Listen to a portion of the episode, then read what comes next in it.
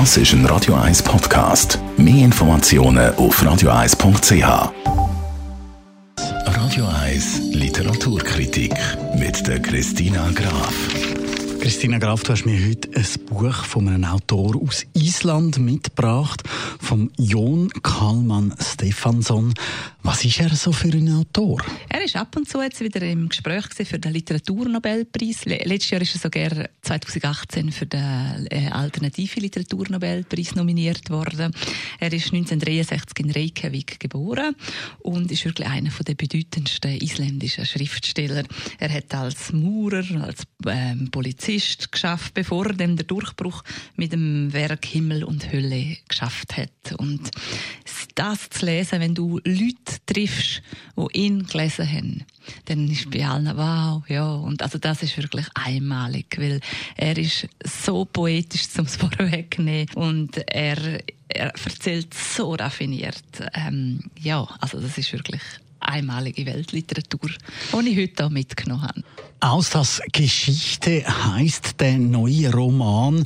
Du hast vorher mal gesagt, Thema ist so ein Liebe und Glück.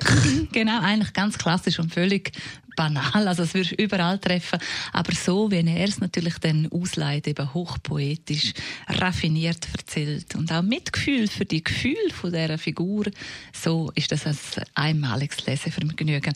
Also die Auster, das ist eigentlich, da drin steckt das isländische Wort für Liebe. Das hat aber nicht so geklappt von ihren Eltern her, weil, also ist sie geboren, ist äh, verlässt die Mutter, die Familie. Sie wächst bei einer Ziehmutter auf und sie verliebt sich und wird aber dann von dem Freund bedrängt und bricht ihm den Nase, um sich zu wehren und wird darum in einem Sommer lang in die Westfjord geschickt.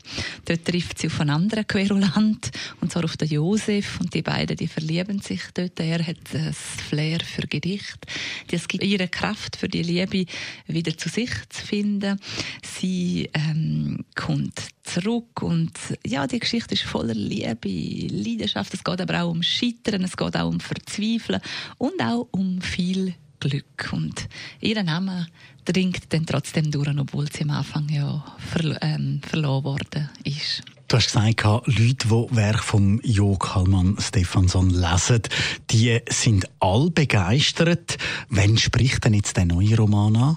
Ja, wenn, wenn du ein Buch willst lesen zum, zum Thema Liebe, Glück, Leidenschaft und du willst ein Buch lesen, wo dazu noch mehr Seiten anklingt als so die üblichen Bücher, dann ist man bei dem Roman perfekt bedient. Das ist ein gigantischer Roman, den willst du nicht mehr aus der Hand lassen. Also das ist wirklich ein und er ist auch speziell dazu.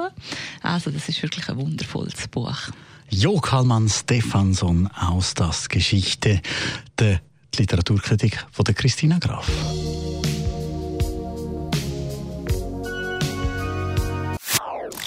Das ist ein Radio 1 Podcast. Mehr Informationen auf radio1.ch.